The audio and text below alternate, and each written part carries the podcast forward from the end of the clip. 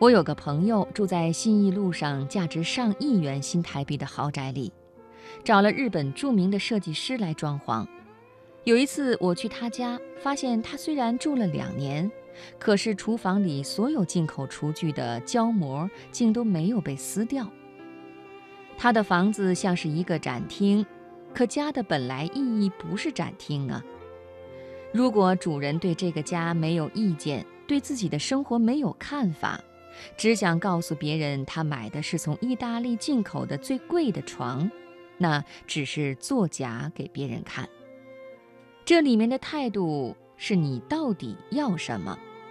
如果你不知道，你再找有名的设计师都是假的。你怎么样回来做自己才是最难的功课。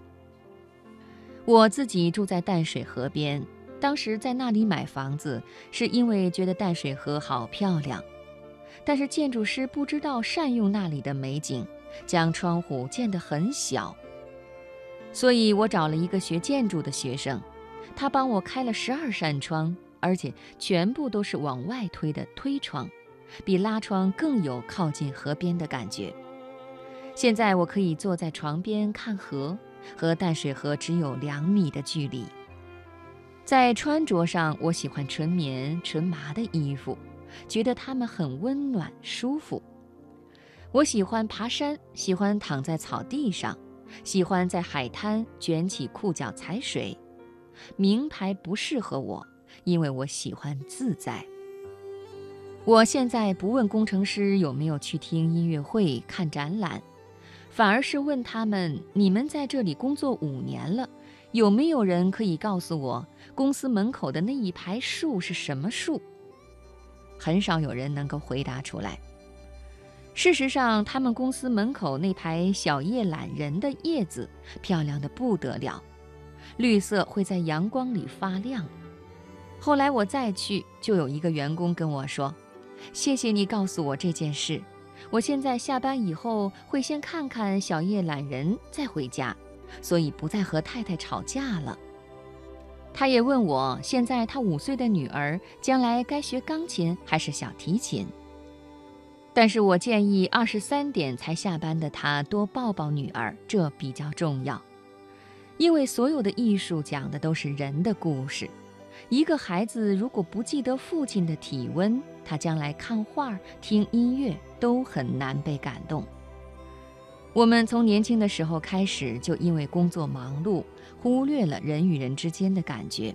但是工作忙碌之余，你还是一个人，你必须每分每秒提醒自己回来做人。你看到了美，才会觉得这个世界是值得好好活下去的。如果你看到的只是品牌，只是假的美，你不见得会快乐，那反而可能会是你得抑郁症的原因。找回美的感觉其实很简单，去触摸一片叶子，去闻一下在很热的夏天午后暴雨的气味。那些我们有记忆的感觉，都会引发我们的感触和感动。一个博士可能毫无美感。但是一个不识字的农夫却可以过得很美，他看得到月光的美，看得到稻浪翻飞的美。美是最大的财富，它不会因为你的学历而不同，但是会因为你人的部分的不完整而有所不同。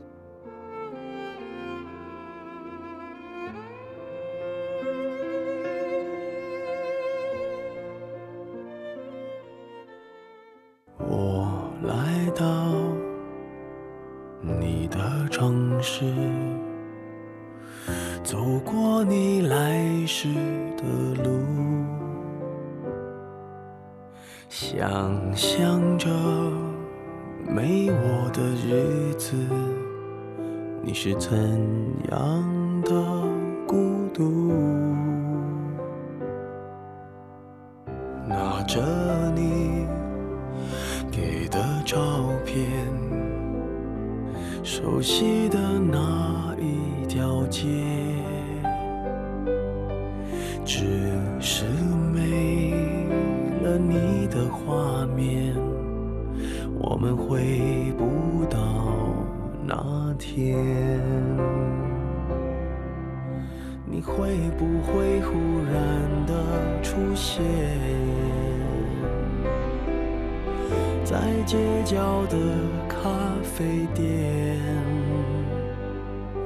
我会带着笑脸，挥手寒暄，和你坐着聊聊天。我多么想和你见一面，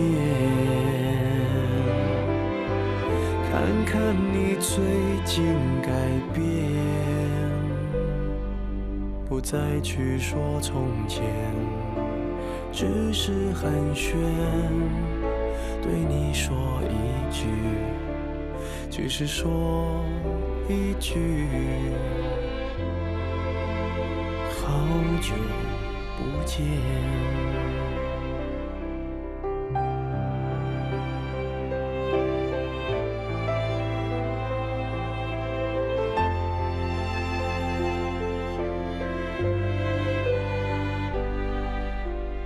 拿着你给的照片，熟悉的那一条街。只是没了你的画面，我们回不到那天。你会不会忽然的出现在街角的咖啡店？我会带着笑脸。挥手寒暄，和你坐着聊聊天。我多么想和你见一面，